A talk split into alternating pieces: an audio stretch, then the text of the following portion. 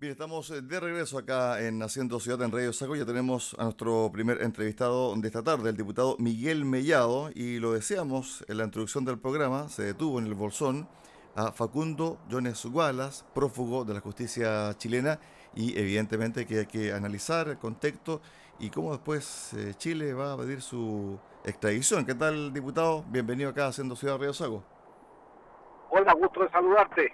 Sí, de acá voy, voy desde Valparaíso camino a Santiago, votamos hoy día, estado de excepción, así que voy a, parar un poquito a la vera del camino para, para tener mejor retorno contigo. Encantado de saludarte. Igualmente, igualmente, diputado, bueno, me imagino que satisfecho, tranquilo, porque se capturó a un prófugo de la justicia chilena, pero esto también tiene que ver con los precedentes que puede dejar, ¿cierto?, esta situación, porque en definitiva el Tribunal de Alzada, la Corte de Apelaciones de Temuco, le concedió la libertad vigilada sabiendo que había un peligro de fuga y finalmente ocurrió pese a que después eh, lo que derivó en su fuga, que fue eh, esta decisión de la Corte de Apelaciones, fue revocada por la Corte Suprema, diputado.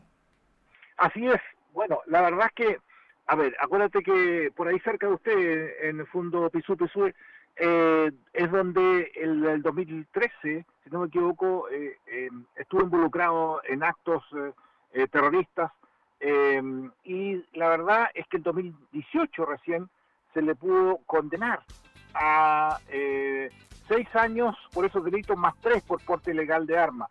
estos nueve años, este señor debería haberlos cumplido en plenitud en la cárcel, pero los abogados eh, colocaron un recurso de protección en la Corte de Apelaciones de Temuco, donde eh, pedían la libertad condicional de Facundo Yunes La Corte de Apelaciones erróneamente eh, se lo dio.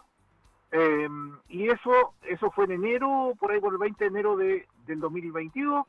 en febrero del 2022, la Corte Suprema denegó eso, por lo tanto volvió a, a, lo, a, lo, de antes, le dijo que había hecho una eh, mala decisión la Corte de Apelaciones y resolvió eh, llamarlo eh, para que entre nuevamente en prisión, mandó orden de detención y ya no se encontraba en Chile y estaba en Argentina dirigiendo la RAM, que es la resistencia mapuche allá en, en, en, el sur argentino, igual que la CAM acá en, la, en Chile, digamos. Entonces, eh, lamento primero que la Corte de Apelaciones haya hecho esto, lo hizo también con Jorge Guanchillán, ¿tú te acuerdas?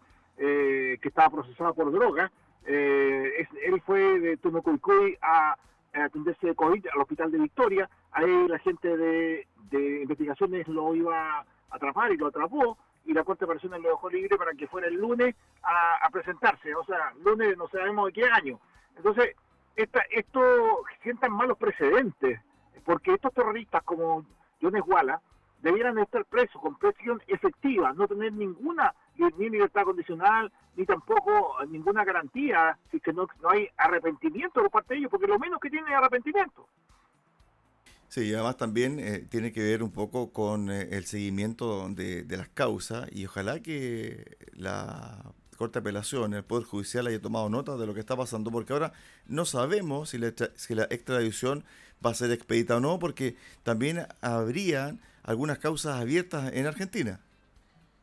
Eh, sí, sí, pero, eh, pero eh, yo espero que la, la, justicia argentina priorice que cumpla primero la pena acá y después vaya a cumplir allá, digamos. Donde hay alguna, donde hay convenios de extradición, también eso sucede. Entonces tendría validez primero lo nuestro a lo de lo de ellos, digamos. Pero lo importante es que eh, Jones Wallace esté preso. Eso es la, primera, el primer punto eh, importante porque así eh, se desbaratan las cabecillas, ¿cierto?, de las organizaciones armadas en Argentina y en Chile, como aquí pasó con Néstor Yaitul y sus hijos, em, eh, se descabezó la CAM, allá al descabezar la RAM también podría seguir en la justicia argentina buscando el resto de los cabecillas de esa organización eh, terrorista en Argentina, digamos. Eh, diputado, con respecto al tema de la macrozona sur y haciendo una ligación con eh, Facundo Jones Guala, esto de la rebaja en un 40% de los hechos de violencia,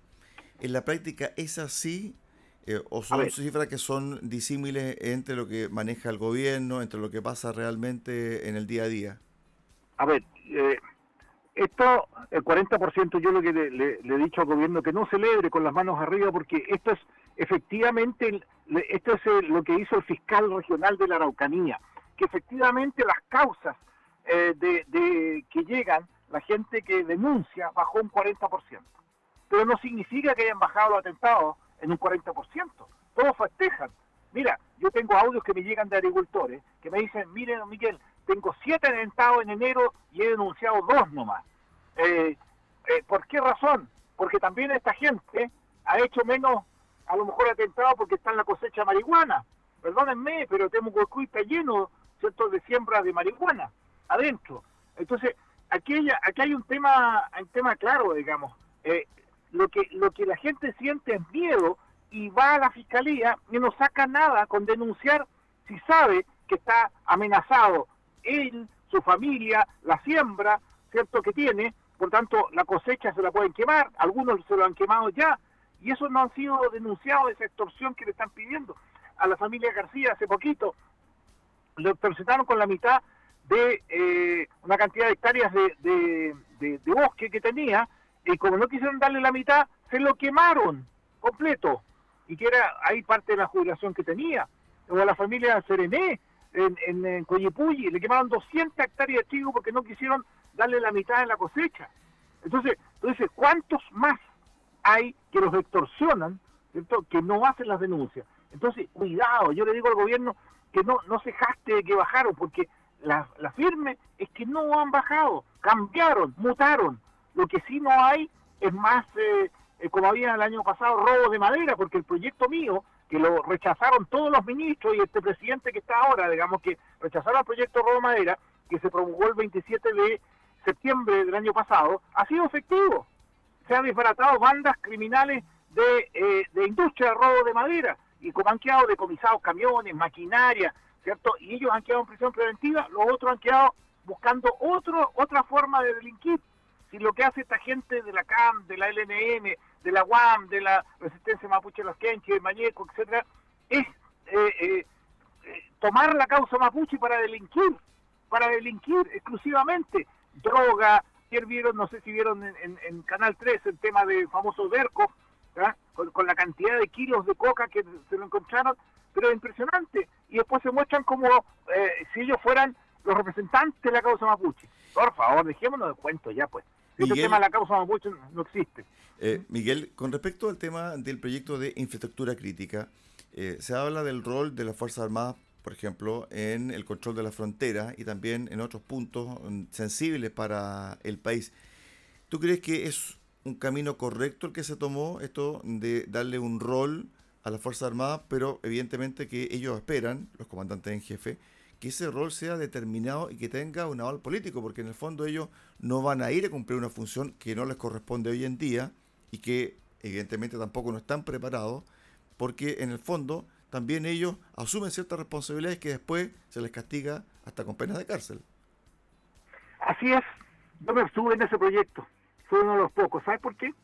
Porque van a mandar a los militares a un lugar eh, sin el respaldo eh, de una ley y eso va a significar que se actúa el militar, poco menos que se va a ir a una punta P 2 Yo lamento que, no tengan la protección los militares, entonces van a ir sin protección. Y eso, que porque te imaginas tú, va a ir a entrar, va, van a registrar vehículos, van a registrar eh, personas. ¿Qué pasa si una persona ataca a un, a un oficial? Ellos no están preparados para, para, para parlamentar, están preparados para la guerra. ¿Qué pasa si usa su arma? ¿Eh? Va a suceder lo mismo que sucedió en Cañete con los marinos o en, eh, en Coyipulli con el ejército. ¿Sabes tú que la fiscalía los tuvo procesados eh, durante varios meses a estos a estas personas de la Marina y, y, después tuvo que pagar costas la, porque perdieron el juicio, pues, porque ellos estaban correctamente haciendo lo que les mandató el Estado de Chile.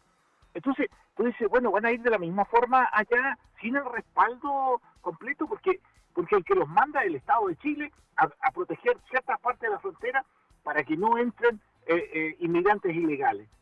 Eh, yo te voy a decir una cosa clarita, van a seguir entrando, van a seguir entrando, porque eh, Bolivia le interesa un comino si entran por Chile, a, Perú le interesan dos cominos también si entran, da lo mismo si siguen de, de, extranjero Chile, ellos debieran tener porque pasan por, por su paso, pasan por su, país.